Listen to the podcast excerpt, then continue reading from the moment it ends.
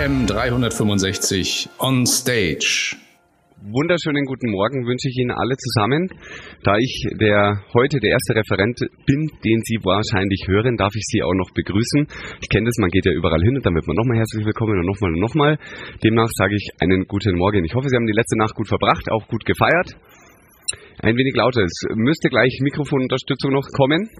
Dann ist es ein bisschen leichter. Haut es hin, sonst komme ich nochmal zu Ihnen hinter oder ich spreche einfach ein wenig lauter, das sollte ich hinkriegen. Verstehen Sie mich jetzt angemessen? Wunderbar, dann ziehe ich das so durch. Schön, dass Sie da sind, schön, dass Sie sich den Vortrag anhören zum Thema Gewerbemandanten strukturiert beraten. Was habe ich mit Ihnen vor in den nächsten 45 Minuten oder was darf ich Ihnen denn schönes berichten, erzählen? Ich habe mir überlegt, ich mache mal so ein bisschen querbeet alles, was so die FEMA anbietet, von ein paar Grundsätzen, äh, die ich erst einmal Ihnen mit auf den Weg gebe, wo ich sage, es wäre ja mal schön, sich mal wieder so ein bisschen auf die Basics zu konzentrieren. Ähm, und zum anderen natürlich auch zum Thema FEMA Klauselbogen. Das ist so ein ähm, ja, Klauselbogen, den wir im Gewerbegeschäft eingefügt haben. Und da habe ich mir zwei, drei Dinge rausgepickt, die ich mit Ihnen mit auf den Weg geben will. Vielleicht können Sie es ja verwenden. Es würde mich natürlich freuen. Grundsätzlich habe ich mir überlegt, Sie alle haben tagtäglich mit Menschen zu tun und mit Kunden. Und es ist eigentlich hat man immer wieder. Heißt es, Mensch, ja, Kundenbindung, wir haben loyale Kunden, wir haben treue Kunden. Haben wir gedacht, was ist denn eigentlich Kundenbindung und wie viel ist das denn überhaupt wert?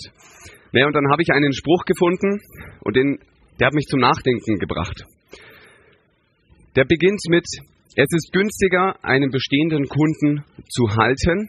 Sie werden sich vorstellen, was jetzt kommt und denken, was jetzt kommt, als einen zu verlieren und dafür einen neuen aufzubauen. Was soll uns das sagen? Mit anderen Worten, wir sollten uns mehr um den Bestand kümmern und um die Bestandskunden und schauen, wie können wir die entsprechend zufriedenstellen oder mit welchen äh, Mitteln und Hilfsmitteln. Achso, Sie müssen ans Telefon, nicht zu mir.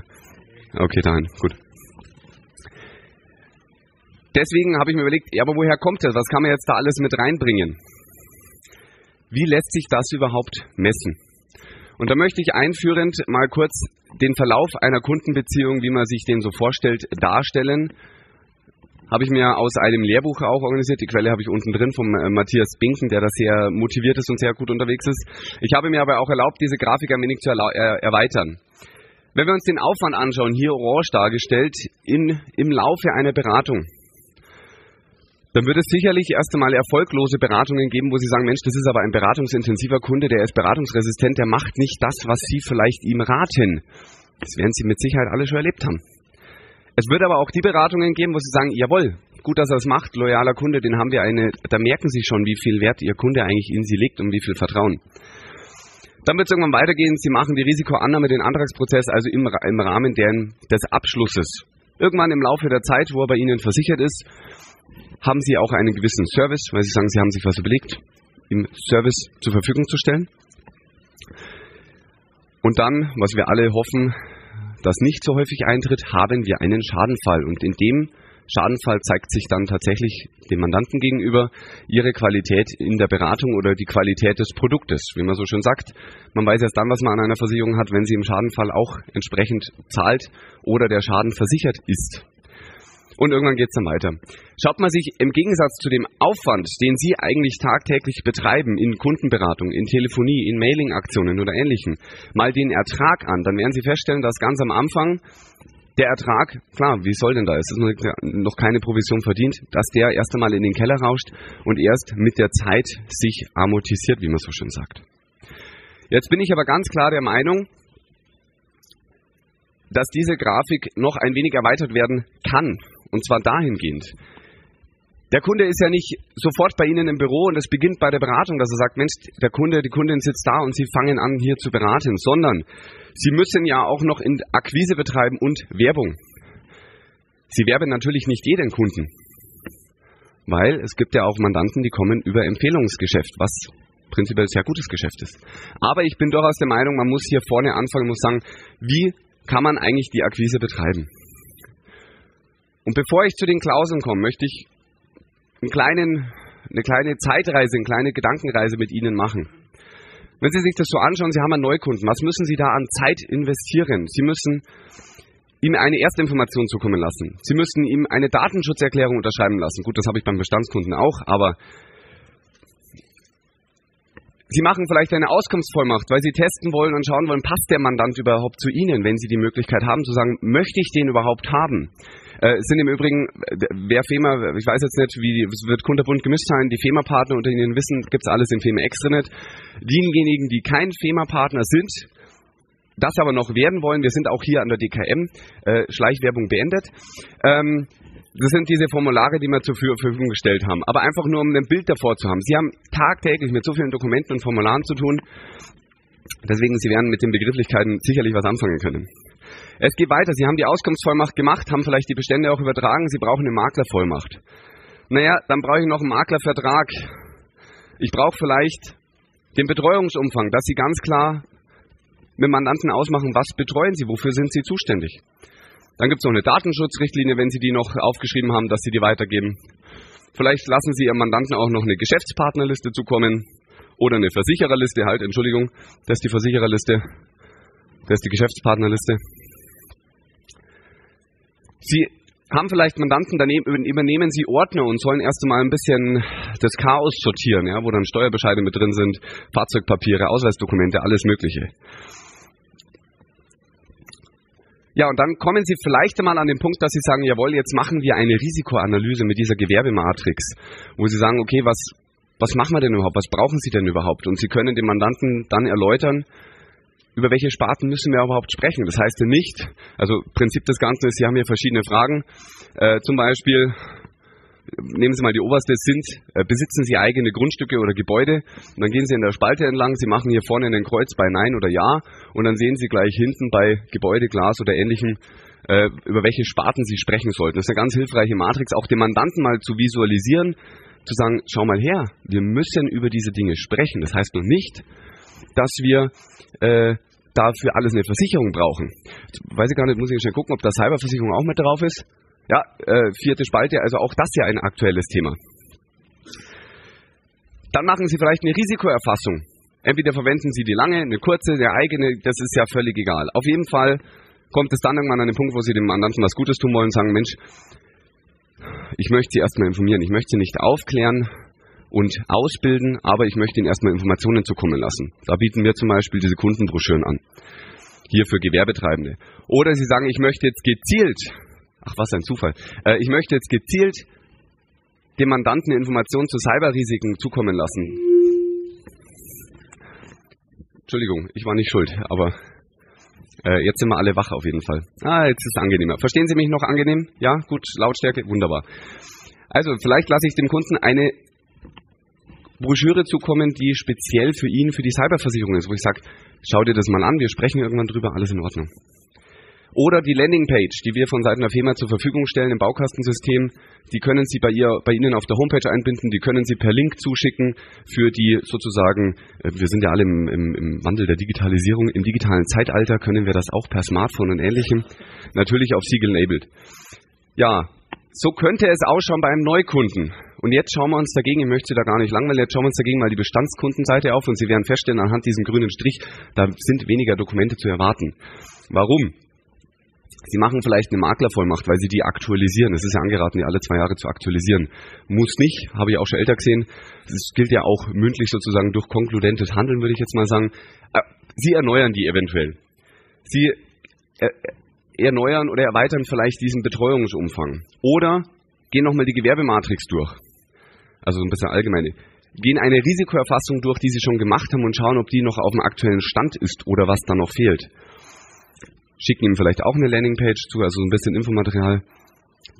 Und dann schauen Sie, gibt es vielleicht auch Anlässe, wo Sie den Kunden Kontakt aufbauen können, also die Kundenbindung stärken können, im Sinne von, wenn die Firma umzieht oder wenn eine Bankverbindungsänderung ist. Das sind ja alles so Kundenkontakte, die Sie verwenden. Oder jetzt zum Jahresende, das Lieblingsgeschäft von Ihnen allen wahrscheinlich, Sie haben die Flotten vom Mandanten, die Sie irgendwo unterbringen müssen und schauen müssen, wo Sie das am geschicktesten machen. Oder haben dann einen Schadenfall. Ja, so könnte es aussehen und ich bin mir ziemlich sicher, dass es bei Ihnen so, wenn Sie das so für sich ein bisschen durchgehen, dass Sie sagen, jawohl, Neukunde kostet mich einfach unheimlich viel Zeit. Ein Bestandskunde ist da ein bisschen angenehmer im Umgang, den kenne ich, da weiß ich, welche Triggerpunkte ich nehmen muss oder verwenden muss, um auf ihn einzugehen, damit er, sie, die Firma hier bei Ihnen entsprechend die Abschlüsse und auch die Versicherung langfristig halten ähm, wird.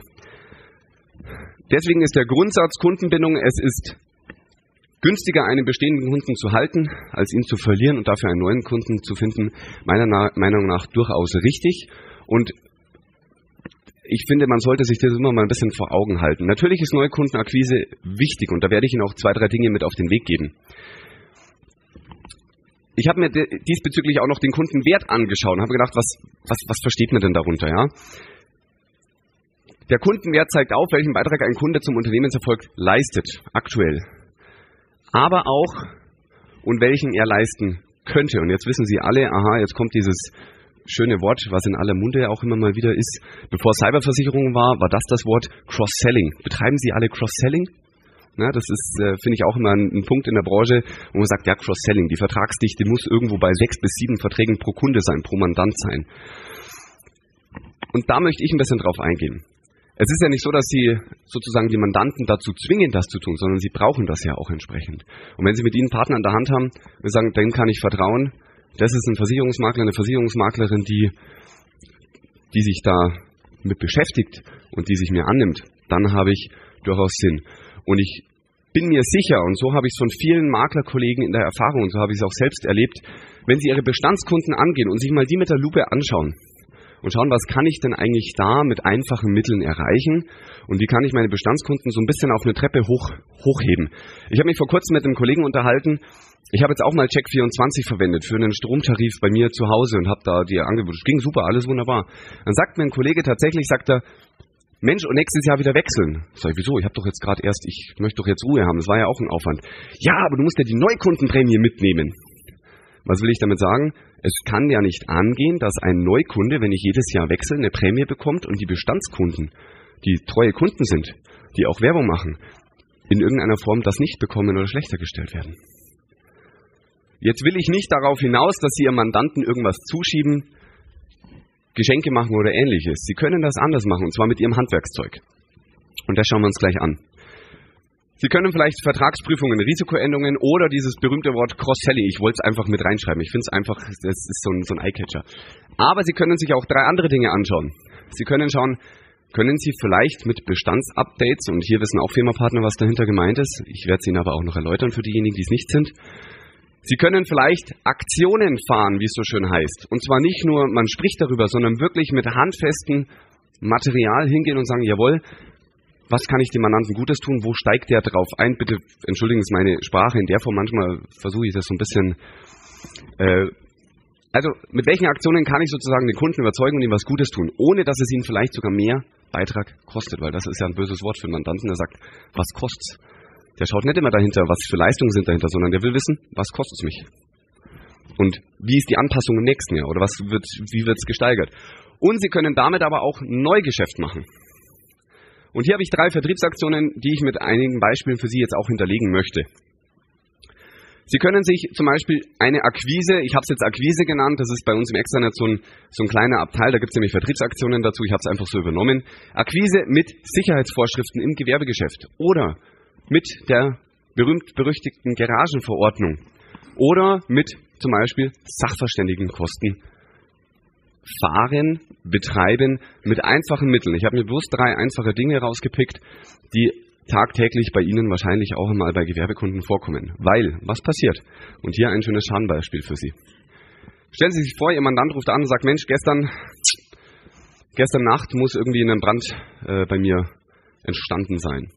In einem Verschnittholzlager, ist ein tatsächliches Schadenbeispiel, hat es also gebrannt. Der Schaden war ungefähr bei 29, äh, nee, der war höher, der war irgendwo bei 50.000 Euro, sowas in die Richtung. Was macht er? Der Mandant ruft seinen Versicherungsmakler an, seine Versicherungsmaklerin, der gibt es an einen Versicherer weiter, der Versicherer schickt einen Sachverständigen raus, der kommt auch, der macht auch die Bewertung.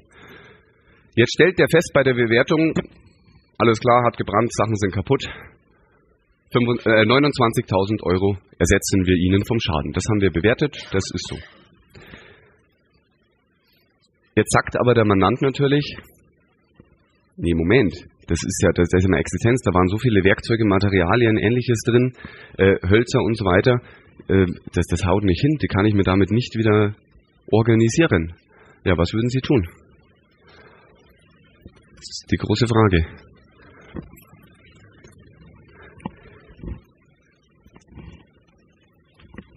bleiben wir noch da. Was würden Sie tun? Sie können mit zum Beispiel dieser Klausel, die wir da integriert haben, diesen Sachverständigenkosten, können Sie einen zweiten Sachverständigen beauftragen. Das kann der Mandant, also ich spreche immer davon, der Mandant kann und Sie sind Sachverhalter, also insoweit Sie beide. Sie beauftragen einen zweiten Sachverständigen. Und die Kosten, die Frage ist immer, wer trägt die Kosten für den Sachverständigen? Immer der, der ihn beauftragt normalerweise. Und das Schöne ist an unserer Klausel, und jetzt schauen wir uns den Bedingungstext mal an, ist die Höhe der, des vom Versicherer festgestellten Schadens strittig oder die Schadenhöhe über 5000 Euro, so kann der Versicherungsnehmer verlangen, die Höhe des Schadens und soweit erforderlich eine weitere Feststellung zum Schadenfall von einem von ihm bestimmten gerichtlich zugelassenen Sachverständigen ähm, festzustellen oder ihn einzusetzen. Und das Schönste an der ganzen Geschichte, die Kosten des Sachverständigen trägt der Versicherer. Was meine ich damit? Das heißt, sobald ein Schadenfall strittig ist, und meine Herrschaften, äh, meine Damen, Schadenfälle sind in der Regel immer strittig, können Sie im Auftrag Ihres Mandanten, also auch der Mandant, sofern er die Klausel kennt, wird er nicht tun, ähm, einen zweiten Sachverständigen beauftragen, die Kosten dafür werden übernommen. Das heißt, Sie können ganz klar sagen, und so war das in diesem Schadenbeispiel der Fall. Man hat einen zweiten Sachverständigen beauftragt, der hat einen höheren Wert festgestellt und der wurde dann letztendlich auch ersetzt. Also das ist wirklich eine Klausel. Ich habe mal viele äh, Maklerkollegen gefragt, was ist für euch die wichtigste Klausel? Haben sie gesagt, Sachverständige ist ein Punkt, da streiten wir uns immer wieder. Das ist einfach ein nützliches Highlight, so klein diese Klausel auch klingen mag, wo man sagt, naja, Sachverständigen, hm. Aber im Schadenfall können Sie es gut verwenden. Kurz gefasst, so ist es bei uns hinterlegt, Kostentragung zu 100% durch den Versicherer, wenn die Schadenhöhe strittig oder der Schaden über 5000 Euro ist. Jetzt gibt es einige Versicherer, die machen das auch. Das ist ja so, dass die FEMA gesagt hat, wir wollen eine Wunschliste, wir wollen verschiedene Klauseln machen. Sind zu Versicherern hingegangen, die schon lange mit uns zusammenarbeiten, haben gesagt, macht das bitte, in welcher Form macht ihr das? Haben wir auch gemacht. Derzeit sind es 15 bis 16 Versicherer, die das machen. Ähm, das sind jetzt Screenshots aus dem Extranet, die habe ich einfach mal mit reingepackt. Und da sehen Sie, dass akzeptieren 15 Versicherer diese Kostentragung. Ja, ist eine schöne Klausel. Ich mache Ihnen ein zweites Schadenbeispiel. Ah, ich muss mich entschuldigen, das äh, Logo von der Generali müsste ich austauschen. Da müsste jetzt ein Dialog hin. Ähm, das ist ja momentan im Wechsel. Mache ich Ihnen ein zweites Beispiel. Sie erinnern sich vielleicht, Akquise mit Sachverständigenverfahren haben wir gerade gehabt. Akquise mit, muss ich selber gerade überlegen, ähm, Sicherheitsvorschriften. So, Dazu habe ich ein weiteres Schadenbeispiel. Soll ich nochmal zurückgehen? Komm, ich gehe nochmal zurück für Sie. Wenn Sie Interesse daran haben, sagen Sie wollen da weitere Informationen, gehen Sie gern zum FEMA-Stand. Wir sind da in der Halle I0, nee, Halle 5, Stand I, irgendwo am Eck, steht groß FEMA drüber. Einfach mal hingehen und sagen, Mensch, erzähl mal ein bisschen was zum Klauselbogen. Zweites Beispiel. Sicherheitsvorschriften, gesetzliche, behördliche oder vereinbarte Sicherheitsvorschriften. Steht in jeden Obliegenheiten drin, der Mandant hat dies zu beachten. Aber wer liest das denn überhaupt? Außer Sie natürlich. Tatsächliches Schadenbeispiel, der Mandant hat eine Dreifachgarage. In dieser Dreifachgarage hat es gebrannt, der Brand ist entsprechend übergegangen.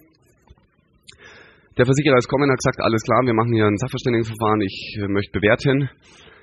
Der Sachverständiger hat festgestellt, dass dort mehr als 20 Liter Benzin gelagert wurde als Brandbeschleuniger sozusagen wurde das verwendet, also nicht gezielt verwendet, sondern es war halt ein Brandbeschleuniger. Die Garage ist abgebrannt, der Schaden wurde entsprechend gekürzt. Der Versicherer hat gesagt, nee, tut mir leid, äh, Obliegenheitsverletzung, wir können das nicht machen. Jetzt sagt aber der Kunde, ja, aber, das weiß ich doch gar nicht, das steht doch in den Bedingungen so gar nicht drin, ich darf nicht mehr als 20 Liter dort lagern. Also pro Garage. Richtig aber in den Obliegenheiten steht es drin. Und als ordentlicher Geschäftsführer müsste er die gesetzlichen, behördlichen oder vereinbarten Sicherheitsvorschriften, die für sein Unternehmen gelten, eventuell auch Betriebssicherheitsvorschriften, einhalten. Wer tut's? Wenige. Welche Sicherheitsvorschriften sind damit überhaupt gemeint? Und damit man sich ein Bild machen kann. Ich habe die auch nicht alle auf dem Schirm gehabt. Ich habe mal geschaut, was gibt es denn so eigentlich? Landeswasserschutzgesetze, Brandschutzverordnungen, Bauordnungen der einzelnen Bundesländer, da ist ja das mit der Garageverordnung auch her.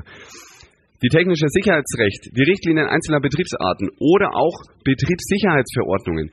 Diese Betriebssicherheitsverordnung, wenn man sich die anschaut, das ist ein Pamphlet von über 70 Seiten. Wer liest denn das? Im Schadenfall werden Sie aber zu Rande gezogen und sagt, steht da drin, Sie müssen das bitte beachten, wir kürzen die Leistung um. Das ist der Standard.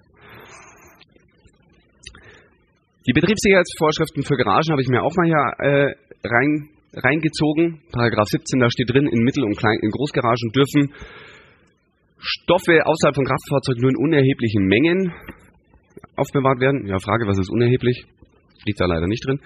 Und in Absatz weiter steht drin, in Kleingaragen dürfen bis zu 200 Liter Diesel und bis zu 20 Liter Benzin, und genau das ist diese, dieser Trick dran, in dicht verschlossenen, bruchsicheren Behältern gelagert werden. In der Garagenverordnung für die Bundesländer, und das ist das Interessante, steht drin, Kfz dürfen nur in als Garagen zugelassenen Räumen abgestellt werden. Und das ist der Punkt. Was macht ein jeder Handwerker am Vorabend? Er lädt seinen Sprinter mit seinen Werkzeugen, mit seinen Materialien in seiner Betriebshalle, wo er so ein großes Tor hat, wo er reinfährt. Ja. Und was macht er dann? Er fährt es raus und stellt es draußen am Parkplatz hin. Nein, natürlich nicht. Jetzt kommen die Wintermonde. Er lässt es da stehen, weil er, warum? Er will in der Früh nicht die Scheiben kratzen. Oder die Raumtemperatur, die Hallentemperatur ist angenehmer für seine Akkus, für seine Werkzeuge. Das sind einfache Gründe, warum die das machen. Aber sie verstoßen gegen die Garagenverordnung. Und wenn ich das tue und mein Fahrzeug in einer Halle abstelle, die nicht als Garage zugelassen ist, dann verstoße ich gegen das Gesetz, darf maximal 12 Liter Kraftstoff im Übrigen lagern und habe hier einen Verstoß. Was macht der Versicherer damit? Er sagt, tut mir leid, in den Obliegenheiten steht, steht drin, Sie müssen das beachten. Die gesetzlichen vereinbarten Sicherheitsvorschriften sind einzuhalten. Sie haben das nicht getan. Wir kürzen die Leistung im Verhältnis der Schwere, wie sie es so schön sagt. Wir haben Folgendes gemacht, und da sind wir sehr dankbar auch äh, für die Versicherer. Wir haben gesagt, gesetzliche, behördliche oder vereinbarte Sicherheitsvorschriften, werden diese nicht eingehalten, kann der Versicherer maximal um 20 Prozent kürzen. Das heißt, Sie haben im Umkehrschluss immer mindestens 80 Prozent Leistung. Bei Schadenfällen, die üblicherweise, wissen Sie die Kürzungsquoten für dieses Schadenbeispiel? Jemand eine Idee? Also für den Schadenfall, dass die Garage abgebrannt ist, die Benzinkanister und so. Kürzung. 40, 50 habe ich noch gehört, oder? Ja, so ungefähr. 70. Ja, also, das heißt 30% Leistung. Jetzt schauen Sie sich die Klausel an. Hier heißt es nicht 30% Leistung, sondern 80% Leistung. Das kann schon mal einen finanziellen Ruin, wollte ich jetzt fast sagen, bedeuten für ein Unternehmen, je nachdem. Es ist auf jeden Fall sinnvoll. Das machen auch sehr viele Versicherer bei uns. Teilweise sagen sie, jawohl, wir akzeptieren es, teilweise sagen sie, wir verbessern es auch noch, weil wir sagen, bei Schäden bis, ich möchte jetzt keinen rausnehmen, ähm, ich bin Versicherern gegenüber, was das betrifft, sehr neutral und sehr loyal. Das ist, äh, finde ich, gehört sich einfach so. Es gibt einige, die sagen, jawohl, ich akzeptiere es. Einige, sie verbessern es, weil sie sagen, bis zu einer gewissen Schadenhöhe gebe ich 100% Deckung dafür, darüber hinaus weniger. Also mache ich diesen Abzug. Und jetzt komme ich zu diesen Aktionen, wie ich es vorher benannt habe. Was können Sie damit tun? Ganz einfach. Ich habe mir mal ein Maklerunternehmen, da bin ich per Zufall drüber gestolpert, der hat eine Aktion damit gemacht. Der hat auf seiner Homepage, ich habe Ihnen auch die Homepage, damit ich das ordentlich zitiere, nicht, dass ich da Ärger kriege, ähm, eine Aktion gemacht. Der hat bei dieser Aktion reingeschrieben Garagenklausel, die Achillesferse für viele Feuerversicherungen. Der hat dann weiter im Text relativ einfach und simpel geschrieben, aber wirklich genial. Hat er gesagt, was sind denn die Argumente des Kunden, warum er sein Fahrzeug in diese Garagen reinstellt, in diese Hallen, wie ich es Ihnen gesagt habe. Die Batterien sind leistungsfähiger und halten länger. Auf der Straße oder auf dem Betriebsgelände ist zu wenig Platz für viele Fahrzeuge. Oder irgendwo war noch was ganz Schönes. Ja, hier ganz oben. Die Fahrzeuge sind dort gut geschützt vor Regensturm und Unwetter und Ähnlichem. Das sind einfache, banale, triviale Argumente eines Mandanten, die aber tatsächlich aus der Praxis kommen. Was hat er dann im Weiteren gemacht? Alles auf einer Seite. Er hat die Problemstellung erläutert. Warum ist das überhaupt ein Problem und hat hier die besonderen Obliegenheiten mit reingeschrieben. Und dann hat er, finde ich, das Genialste gemacht überhaupt.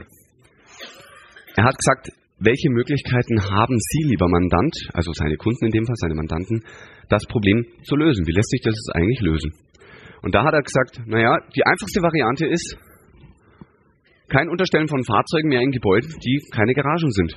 Im Übrigen, diese Gebäude können Sie ja bei der, ähm, beim, beim Bauamt beantragen, dass das auch als Garagen zugelassen ist, dann haben Sie damit auch kein Problem. Das sagte hier, entsprechender Antrag auf Anerkennung als Garage an die örtlich zuständige Baubehörde. Geht auch.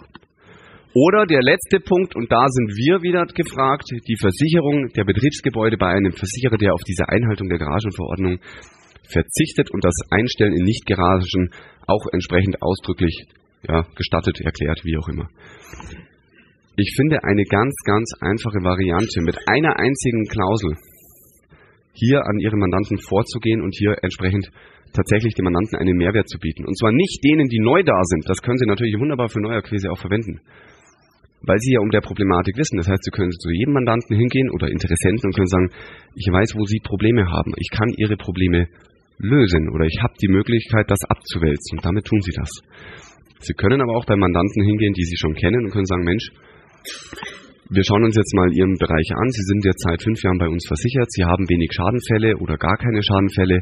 Sie sind somit ein sehr, ich sage es in meinen Worten, ein wertiger Kunde, ein loyaler Kunde. Ich möchte Ihnen jetzt was Gutes tun mit zum Beispiel der Umstellung oder der Hinterlegung solcher Möglichkeiten. Letztes Beispiel aus diesem Gewerbeklauselbogen. Sicherungen. Sie kennen alle ein Kaufhaus.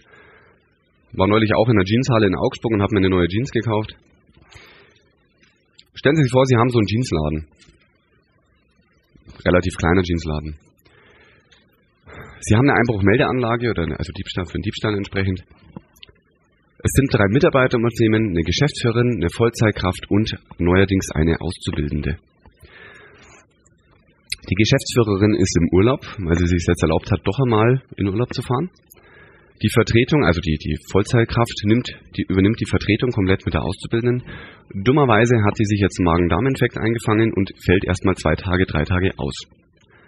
Naja, die Auszubildende ist jetzt auch schon mit dabei. Man ist ganz fit drauf. Man sagt, okay, äh, mach bitte mal das Geschäft für zwei Tage. Ich schaue, dass ich schnell wieder auf die Beine komme und dann komme ich wieder ins Geschäft. Ja, die ist auch in alles eingewiesen, alles in Ordnung. Die hat das alles schon gemacht. Verkauf, Beratung, Abschluss, wie mache ich es am Abend mit der Kasse und so weiter. Und die hat auch die Einbruchmeldeanlage äh, eingeschaltet. Allerdings, und so ist es halt oft, hat sie an einem Abend aufgrund privater Umstände relativ schnell den Betrieb verlassen müssen, ist gegangen und hat vergessen, die Einbruchmeldeanlage einzuschalten. Was passierte just in dieser Nacht? Der Laden wird ausgeräumt. Hier waren 75.000 Euro taxiert von dem Gesamtschaden. Von dem wurden vom Versicherer 15.000 Euro erstattet. Warum? Weil vorhandene Sicherungen nicht eingeschaltet waren oder aktiviert waren. Und jetzt, wie könnte es anders sein? Sie haben das System hinter meinem Vortrag verstanden.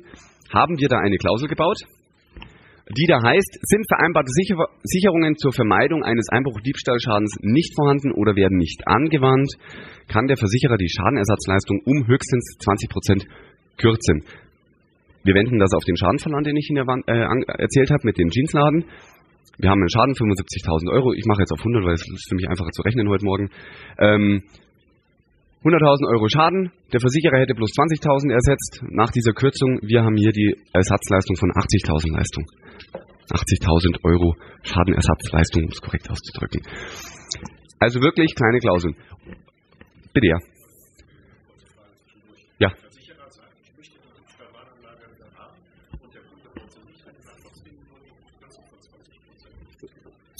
Fürs Protokoll, ich wiederhole das nochmal ganz kurz, damit es auch auf der Audiospur drauf ist.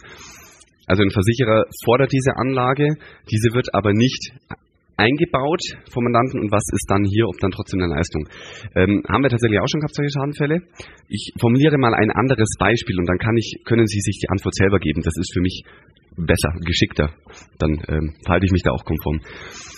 Stellen Sie sich vor, Sie haben so zwei Ladentüren, also diese Glastüren, wo unten und oben diese Schlösser sind. Also nur unten. Der Versicherer fordert jetzt oben auch ein Schloss. Sie haben jetzt einen Handwerker beauftragt, der soll das machen. Es wird jetzt keine Rolle spielen, ob Sie ihn beauftragen oder nicht. Sie haben unten ein Schloss, Sie bräuchten beides. Jetzt wenden wir die Klausel an. Sicherungen, die nicht vorhanden oder nicht angewandt sind. Mehr steht da nicht drinnen. Ja, ja, ja, ja. Wenn sie vereinbart sind im Antrag und wir müssen das, wenn, dann sind diese natürlich auch anzuwenden. Dann kommt eine andere Klausel, die habe ich hier nicht mit drin. Dann fragen wir nicht, dann gehen wir nicht auf dies hinaus, also auf das hin, dass wir sagen, sind vereinbarte Sicherungen vorhanden? Nein, sondern dann ist ja die Frage, warum sind die denn nicht eingeschaltet gewesen? Und dann sind wir sehr schnell in einem Bereich, wo wir sagen, naja, fahrlässiges Verhalten, fahrlässiges Handeln. Da haben wir wieder eine andere Klausel, die habe ich nicht drin, die ist genauso gestaltet. Ja, also das ist so können wir uns gerne nachher noch drüber unterhalten. Gut, also auch hier bei den Sicherungen. Sie haben den Text gesehen, der ist relativ einfach und simpel. Wir versuchen das alles immer sehr kurz zu halten. Abzug maximal 20 Prozent, wenn die Sicherungen nicht vorhanden oder angewandt sind. Auch das machen sehr viele Versicherer und Kooperationspartner von uns. So. Jetzt die Frage, wie ist denn die Abwicklung des Ganzen? Wie kann das denn funktionieren? Bitte, Entschuldigung. Ja?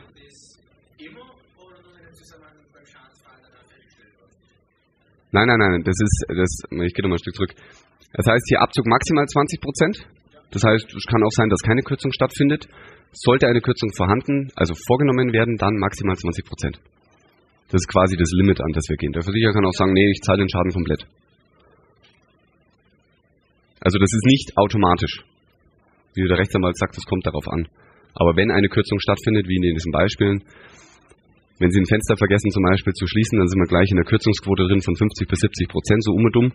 Und dann können Sie sagen, jawohl, die Kürzungsquote gilt nicht, sondern wir haben maximale Kürzung 20 Prozent. Hm. So, wie ist jetzt die Vorgehensweise aus Sicht der FEMA? Wir haben eine Überblicksseite, da steht nochmal alles drauf. Wir haben einen FEMA-Rechner, wo man hingehen kann, wo kann man sagen, okay, da gehe ich, nehme ich gängige Betriebsarten, die kann ich dort rechnen. Im Blumenhandel kann ich da wunderbar versichern. Auch andere natürlich äh, Betriebe, also die gängigen Betriebsarten. Wenn das nicht reicht, also wenn die Versicherungssumme da nicht ausreicht oder die Betriebsart nicht passt, dann müssen wir Folgendes machen. Dann gehen wir in, in die Ausschreibung oder in den Direktkontakt, in, die, in, die, in den Individualkontakt Entschuldigung, mit dem entsprechenden Versicherer. Naja, und auf diesen Produktseiten stehen auch ein paar Hinweise, zum Beispiel die wichtigsten Abweichungen. Für Risiken, die im Betriebsartenverzeichnis sind, verwenden Sie bitte den FEMA-Rechner, ansonsten verwenden Sie äh, den Maklerbetreuer, also kontaktieren Sie den oder den Underwriter. Oder, ja, das habe ich gerade schon gesagt, das passt. Dann gibt es bei uns nach der Konform immer einen FEMA-Rechner, wo man sagen kann, jawohl, und das ist jetzt das Coole, Sie gehen da rein, Sie übernehmen den Kunden, hier meinen Testkunden, den Bumsinger-Sepp, ähm, sind in dem Tarifrechner drin, ich habe jetzt hier ein paar Versicherer drin, das ist keine Befürwortung oder gar nichts, sondern ich habe einfach ein, zwei, drei Screenshots rausgebracht. Sie packen einen Versicherungsbeginn rein, Sie geben hier dieses Betriebsartenverzeichnis an, das ist auch eine entsprechende Liste drin. Sie sehen, hier geht es äh, 59 Seiten weiter. Ähm, nicht jeder Versicherer hat ein eigenes Betriebsartenverzeichnis, das heißt, da muss man immer mal ein bisschen gucken, aber das kriegen Sie dann schon entsprechend raus. Sie geben eventuell sogar auch, und jetzt komme ich zum Bestandsupdate, hier eine Prämie des Vorversicherers ein, die dann automatisch umgerechnet wird mit der entsprechenden Steuer und haben dann die Möglichkeit, das ganz komfortabel über den FEMA-Rechner äh, hier abzuwickeln. Verlassen wir mal die Sparte, zwar im Geschäftsinhalt, Geschäftsgebäudebereich, verlassen wir mal diese Sparte und gehen mal so ein bisschen in die, einen Punkt in die Königsdisziplin Betriebshaftpflichtversicherung. Welches berühmte Urteil kennen Sie dort?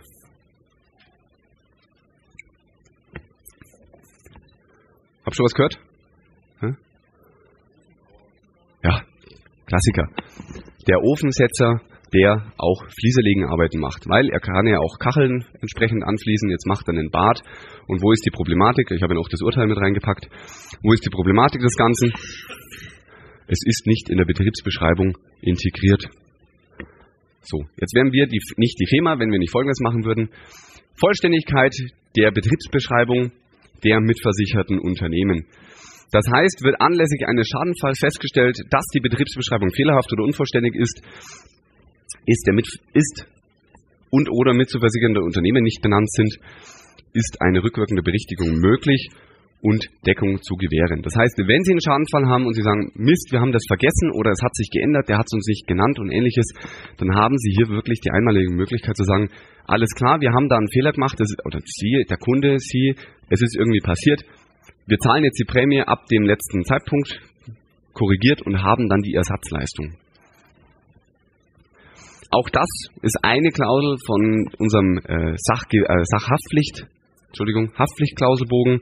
Auch da haben wir einige Versicherer, ähm, die Sie da ansprechen können. Auch hier kurz die Screenshots im Extranet zu finden. So. Nun möchte ich mit Ihnen, das war so ein bisschen die Thematik, wie können Sie mit verschiedenen Klauseln auf Ihre Mandanten zugehen und entsprechend Geschäft generieren. Das galt sowohl für Neugeschäft als auch Bestandsgeschäft. Tun Sie im Bestandsgeschäft was Gutes und gehen Sie mit einem Bestandsupdate auf die Kunden, die Mandanten zu. An dieser Stelle die Frage an Sie. Was verstehen Sie unter einem Bestandsupdate? Verstehen Sie A. Es gibt nichts zu verlosen. Verstehen Sie A. oder zu gewinnen. Neue Bedingungen gelten automatisch für den bestehenden Vertrag. Oder B. Umdeckung mit umfangreichen Bedingungen und der Übernahme der Vorversichererprämie. Ich würde Sie mal ganz kurz bitten, kurz sacken lassen. Wer ist für Variante A? Einmal kurz die Hand heben. Aha. Einige. Wer ist für Variante B? Ja, ja, gibt sich so ungefähr die Waage. Tatsächlich ist es nach dieser Definition die Variante B. Wir haben ein Bestandsupdate. Ich habe Sie verunsichert, das Wort Update, das kommt noch anders vor. Ähm, Bestandsupdate heißt für uns als FEMA, wir decken um mit umfangreichen Bedingungen und der Übernahme nach Möglichkeit des Vorversicherers, damit kein Mehrbeitrag entsteht, zu einem anderen Versicherer. Und jetzt kommt das Höchste, mit diesen zum Beispiel Klauseln, die ich hier gerade Ihnen aufgelistet habe. Schauen wir uns mal die Ausgangslage an zu dem Thema Bestandsupdate. Unterschiedliche Produkt- und Bedingungsgenerationen werden Sie bei sich im Betrieb finden. Sie haben 50, 60 verschiedene Versicherer, die Sie bedienen in verschiedenen Sparten. Sie haben mit Sicherheit Bedingungen von naja, von 92 oder 96 oder von 2000. Es gibt aber mittlerweile auch neue von 2016 oder 2018. Das heißt, Sie müssen jedes Bedingungswerk anschauen und schauen, ist das dort versichert. Sie werden nicht, vielleicht ein bisschen, Sie werden nicht alle Bedingungen auswendig kennen und sagen, okay, das ist dort so geregelt und dort so und dort so, sondern Sie müssen immer reinschauen. Das ist eine kleine Problematik. Sie haben veraltete Wordings, die einfach nicht mehr up-to-date sind. Oder Sie haben damals individuell mit dem Versicherer Ihre Sonderlocken vereinbart, die da mit drinstehen. Und die Kenntnis über die Wordings verschiedener Versicherer, da hat ja jeder so ein bisschen seine eigenen Geschichten. Jetzt kommt das Bestandsupdate zum Spiel. Wir können mit dem Bestandsupdate folgende Vorteile für Sie in der Form gewährleisten. Sie betreiben Bestands- und Vertragsoptimierung. Sie können das Preisniveau eins zu eins übernehmen, in der Regel, wenn gewisse Voraussetzungen vorhanden sind. Das heißt, Sie diskutieren mit dem Kunden nicht über, wir wechseln jetzt, du hast mehr Leistungen, aber es kostet dich auch mehr, sondern wir wechseln, wir stellen deinen aktuellen Vertrag um und das zur selben Prämie, zum selben Beitrag wie bisher. Was spricht da dagegen? Da kommt dann, ja, aber vielleicht ist in den alten Bedingungen was besser versichert als in den neuen. Das weiß man ja nicht. Man kann ja nicht alles prüfen. Dafür gibt es auch eine Lösung. Zeige ich Ihnen gleich noch. Sie reduzieren uhu, Ihre Maklerhaftung oder Sie machen Haftungsoptimierung, wie man so schön sagt. Das kann jeder für sich betrachten. Sie haben eine Stornosicherung gegenüber dem Wettbewerb. Die ist nicht ganz unerheblich, weil Sie tun was für den Mandanten. Und er merkt durch jeden Kontakt, jawohl, mein Makler ist da, der ist, oder meine Maklerin ist da, die kümmert sich um mich. Und das schöne Wort Cross-Selling, Sie können ein bisschen Ihren Bauchladen aufmachen. Auch dazu findet sich was im Extranet, äh, ganz klar bei uns relativ einfach aufgeteilt. Hier eine Seite dazu. Sie sehen, es gibt in den Sparten Gewerbeinhalt, Betriebshaftpflicht, Gewerbegebäude, Elektronik, Maschinen und Rechtsschutzversicherungen äh, machen auch einige Versicherer. Da gehe ich jetzt nicht weiter drauf ein. Ich möchte Ihnen nämlich noch Folgendes zeigen. Ja, doch, machen wir da gleich weiter. Kommt das jetzt hin? Moment. Muss da wieder reinklicken. So. Ähm, ich habe Ihnen hier mal ein paar Versicherer abgebildet. Die, das soll auch keine Werbung sein, aber einfach ähm, so sieht es bei uns so ein bisschen aus, wo man sieht, aha, im Geschäftsinhalt, Geschäftsgebäudebereich haben wir einige Versicherer, also da haben sie viele Spielvarianten, auch bei der Betriebshaftpflichtversicherung, ähm, in der Elektronikversicherung, Rechtsschutz und äh, sind es überwiegend Sondervereinbarungen und Deckungskonzepte, genauso wie bei der Maschinenversicherung. Sondervereinbarung heißt, wir haben da quasi ein, ein, Standardprodukt vom Versicherer genommen und haben noch Verbesserungen dazugepackt. Deckungskonzept heißt, es ist ein eigenes Konzept, was die Firma mit dem Versicherer vereinbart hat. Ähm, das sind auf jeden Fall diese Highlights, wo wir sagen, jawohl, das sind bessere Produkte. Man kann jetzt auch hier sehen, wenn man da ein bisschen draufklickt, die Details, und da werden wir jetzt gleich zu den drei wichtigen Klauseln noch kommen, die ich nochmal andere mit auf den Weg gebe. Wir haben hier beispielsweise bitte für die Versicherer, die da sitzen, die nicht zu dieser Gesellschaft gehören, ähm, wir haben die Übernahme des bisherigen Beitrags. Da steht überall genau drin, jawohl, wir können den Beitrag übernehmen, eventuell noch einen Rabatt geben, wenn die Schadenquote in den letzten drei Jahren unter 50 Prozent ist. Wir haben drinstehen, ist eine Besserstellungsklausel vereinbart. Steht jetzt hier bloß Ja und ist eine Summen- und Konditionsdifferenzdeckung Klausel vereinbart. Und das sind genau diese drei ratsamen Klauseln, die ich für Ihre, ich habe es jetzt ja Kundenakquise genannt, das bezieht sich aber natürlich auch auf Ihren Bestand, die Sie verwenden können, um dort Ihren Mandanten entsprechend zu beraten und zu sagen, pass auf, es gibt drei Dinge da, auf die sollten wir definitiv achten. Und hier ist die Klausel, Sie erinnern sich gerade an das Beispiel, was ich gemacht habe. Wenn Sie das Bestandsupdate anwenden und Ihrem Mandanten sagen, pass auf, wir wechseln zu einem anderen Versicherer. Du hast mehr Leistungen, lieber Mandant, lieber Kunde, liebe Kundin. Was spricht dagegen, wenn du keine Verschlechterung hast zu deinem Alttarif, dieselbe Prämie und sogar noch, stellen Sie sich das vor wie so eine Käseglocke, die oben drauf kommt, sogar mehr Leistung hast als vorher. Würden Mandanten von Ihnen skeptisch sein? Oder Skepsis zeigen?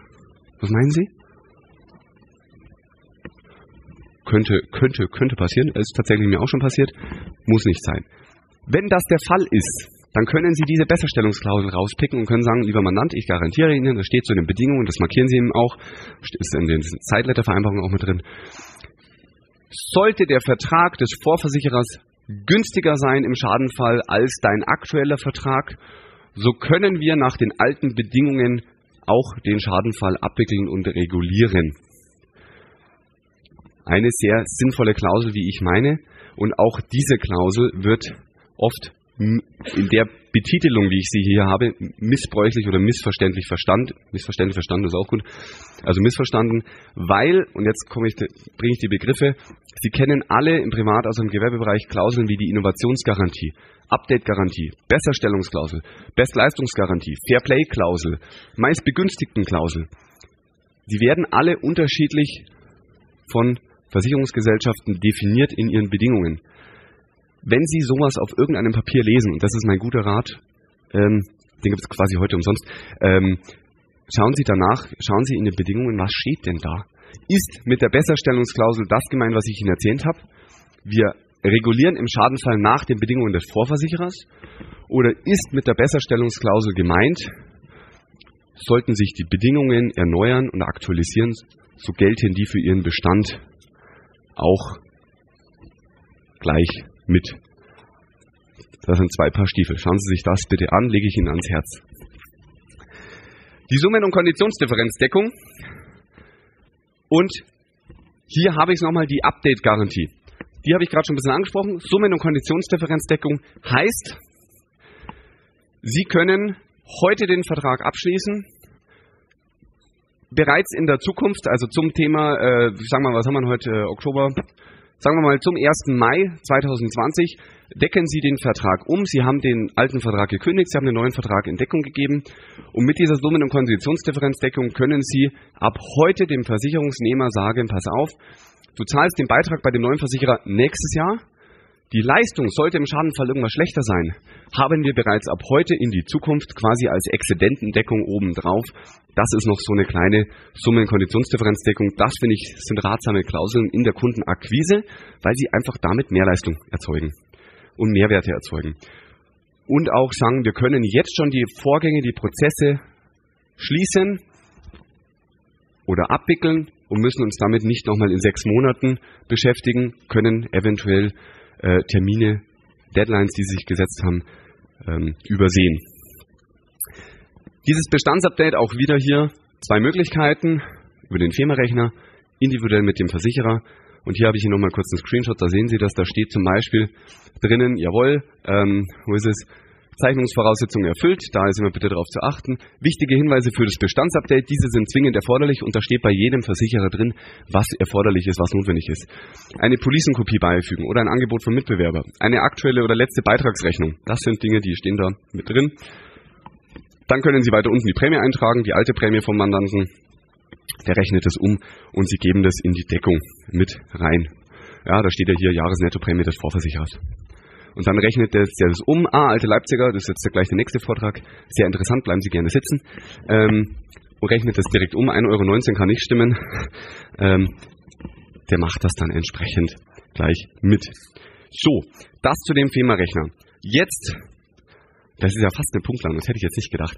Jetzt möchte ich Ihnen einen kurzen Rückblick geben von dem, über die Themen, die ich Ihnen kurz angesprochen habe. Zum einen, Kundenbindung ist wichtig. Vergessen Sie den Satz, ich finde den ganz gut, nicht. Einen bestehenden Kunden zu halten ist günstiger als einen neuen Kunden dafür aufzubauen. Sie haben gesehen, grafisch dargestellt, wie ist der Aufwand, wie verhält sich das von einem Bestandskunden zu einem Neukunden. Sie haben von mir drei Praxisbeispiele mitbekommen zu dem Thema, wie können Sie auf Bestands- als auch Neukunden zugehen, mit drei einfachen Klauseln, wo Sie mit Sicherheit eine ja, Erfolgsquoten ist schwierig zu sagen, aber wo Sie mit Sicherheit Erfolg haben werden und der Mandant plausibel bei Ihnen ist und sagt, jawohl, das finde ich gut, das will ich machen, weil das ist, da habe ich mal einen Mehrwert davon. Wir haben uns über das Thema Bestandsupdate unterhalten. Wie funktioniert das? Was ist das? Und ich habe Ihnen ratsame Klauseln für die Kundenakquise, für Sie, für den Alltag. Das trifft auf Bestandskunden, auf Neukunden, auf alle Mandanten zu, auch auf Sie selber, die Sie verwenden können. Besserstellungsklausel, Update-Garantie und Summen- und Konditionsdifferenzdeckung. So. Haben Sie jetzt noch Fragen, die Sie gerade kurz formulieren können? Ansonsten, ich bin heute den ganzen Tag hier. Wir können uns gerne hinterher nochmal darüber unterhalten. Gibt es jetzt Akutfragen? Nein? Ja.